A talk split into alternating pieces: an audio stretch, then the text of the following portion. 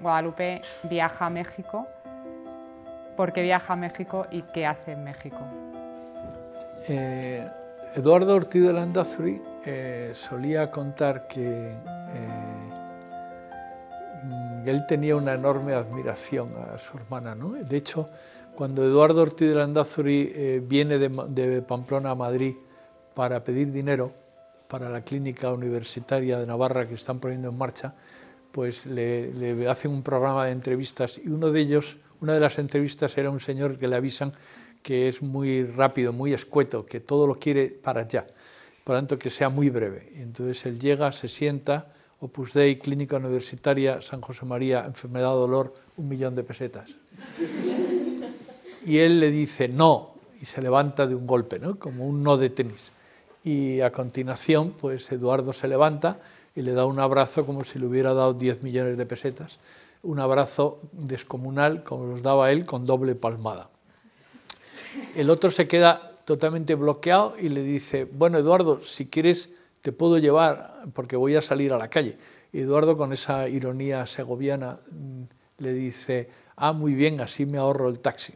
Y entonces salen y se montan en un coche y claro, a continuación uno dice, ¿y ahora de qué hablan? No?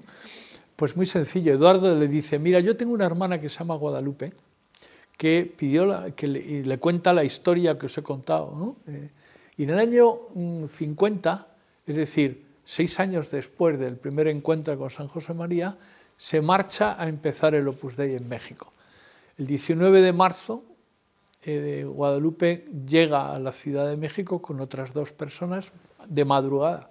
Van directamente a la villa se ponen a los pies de la Virgen, dejan en sus manos todo lo que van a hacer allí y a continuación comienzan 15 días de locura, de poner en marcha una residencia, de poner en marcha la labor con la gente joven de todo tipo, universitarias, ponen una residencia de estudiantes de 40 plazas, eh, ponen en marcha una labor con empleadas del hogar, ponen en marcha una labor con campesinas, ponen en marcha una labor con señoras, ponen en marcha un montón de cosas tantas que a los 15 días por fin encuentra un rato de conversación, de tranquilidad, y se sienta, coge un folio y escribe a San José María una carta en la que le cuenta todos los milagros, toda la explosión de tarea apostólica, de vocaciones, de conversiones que han tenido lugar en esos 15 días.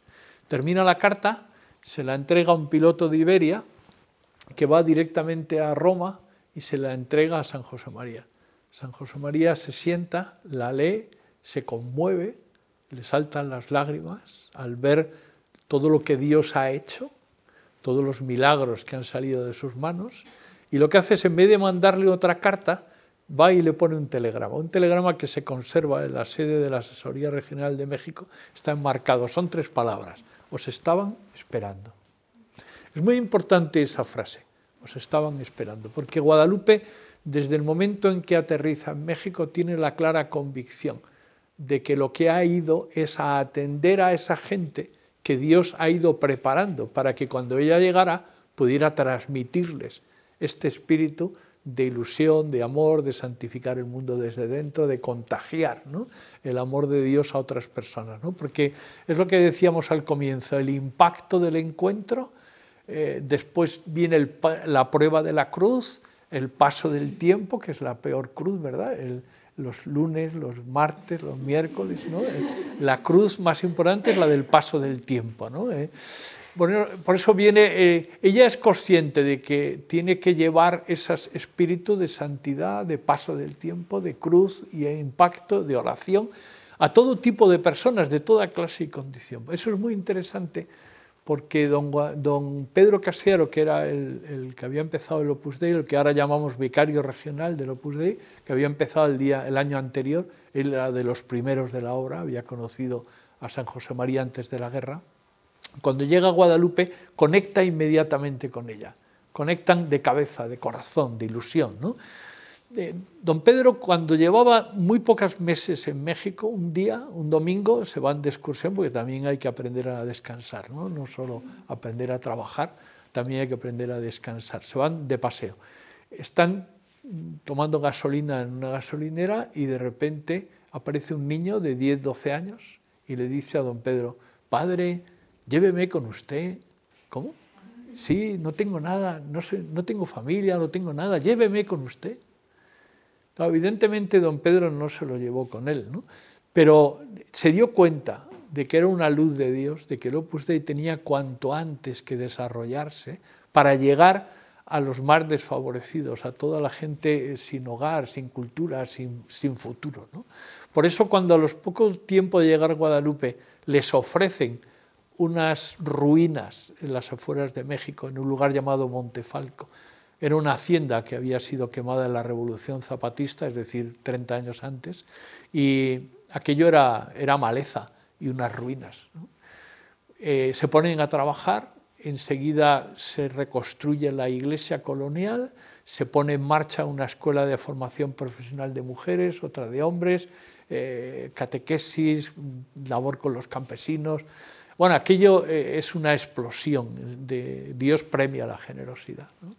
Y, ya por fin va don Pedro a inaugurar el oratorio, a bendecir el nuevo oratorio, a consagrar el altar.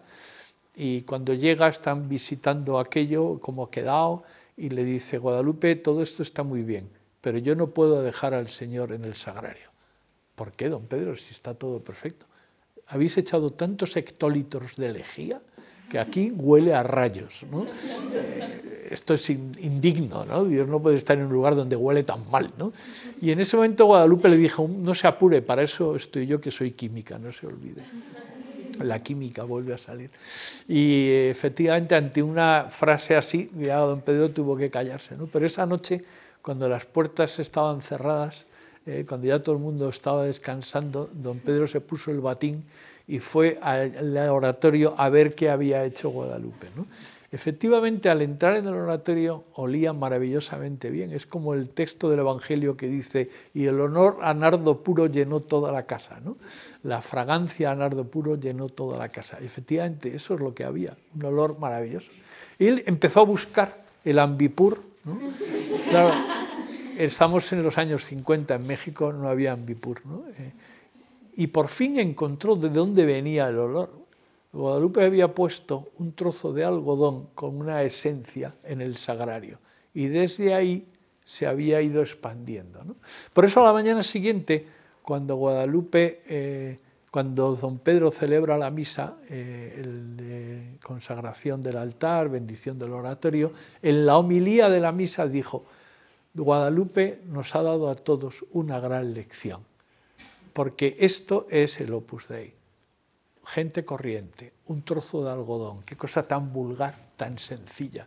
Pero a ese algodón, a, ese algo tan normal como una vida corriente, si se le echa las esencia, las gotas de la esencia de la vocación, produce, como dice el Evangelio, el bonus odor Christi, el buen olor de Cristo. Es decir, que lo que hace falta es que pongamos nuestros talentos en juego para que la gracia de Dios, el amor de Dios se contagia a todo el mundo. Eso es lo que ella hace en esos años, en esos seis apasionantes años de México. Ella se hace una mexicana más, empieza a hablar con modismos mexicanos, empieza a suavizar sus, eh, sus Cs, y, empieza a dejar de ser tan directa y ser más eh, suave. y es muy interesante cómo conecta con todo tipo de gente, también con los republicanos españoles que estaban allí. ¿eh? No nos olvidemos que Guadalupe eh, había acompañado a su padre en el momento de la muerte, su padre murió fusilado, a pesar de que le habían dado el indulto, pero como no le habían dado el indulto a los demás, sino solo a él, él no, no lo quiso aceptar. Y ella le acompaña y le sostiene a su padre y a su madre y a su hermano aquella noche. Eh, hay un momento impresionante de la conversación, se están despidiendo, va a ser fusilado dentro de unos minutos. Está lo que llaman en capilla, no porque haya una capilla, sino porque va de ahí va a pasar a ser fusilado. Y en ese momento Guadalupe mete la mano en el bolsillo y saca un rosario en medio de ese clima y se lo entrega a su padre. Toma, papá, para que lo reces en estos minutos antes de que te vayan a fusilar. esa fuerza de Guadalupe, ¿no? de, de llevar a las almas a Dios. ¿no? Por eso es bonito cuando cuando ella conecta con la colonia republicana que está en México y se hace y hace muy buenas amistades allí también con el secretario de la persona que firmó la muerte de su padre, que estaba allí, y estaba perdonado. Y eso es lo que hemos hecho en este país durante estos años, perdonarnos, procurar convivir, procurar ayudarnos unos a otros. ¿no? Por eso eh, Guadalupe en esa vida de México lo que hace es contagiar, transmitir lo que ella lleva dentro.